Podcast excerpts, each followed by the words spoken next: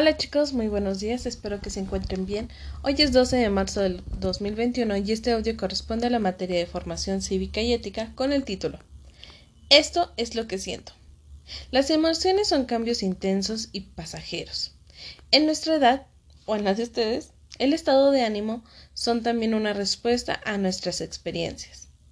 Pueden ser agradables como una alegría que se siente al ver a un amigo o desagradable como la sorpresa y tristeza cuando uno tropieza y cae.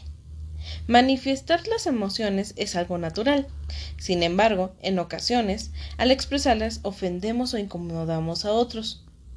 Declarar las emociones eh, respetuosamente y evitar actuar por impulso permite que los demás también nos comprendan. Para esta ocasión les he enviado a ustedes unas tarjetas. Son seis tarjetas representativas de las emociones, las cuales van a escuchar en el cuento del monstruo de colores que les será enviado.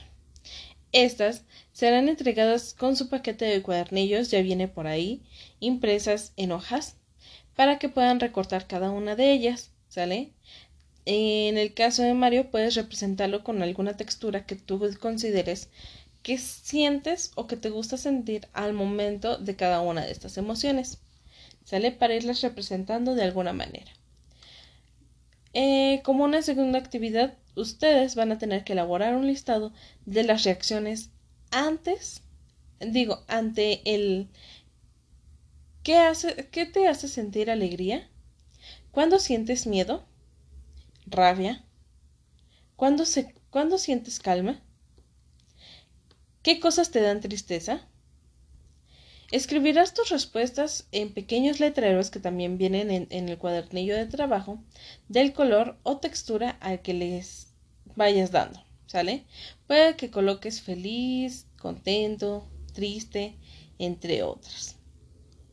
Entonces, eso es lo que vamos a estar realizando el día de hoy en tu cuadernillo de trabajo, eh, diferenciando las emociones Igual, cualquier duda que tengas, mándame un mensajito y también te voy a estar enviando el video sobre el monstruo de colores para que lo puedas escuchar e identifiques bien cuáles son estas emociones.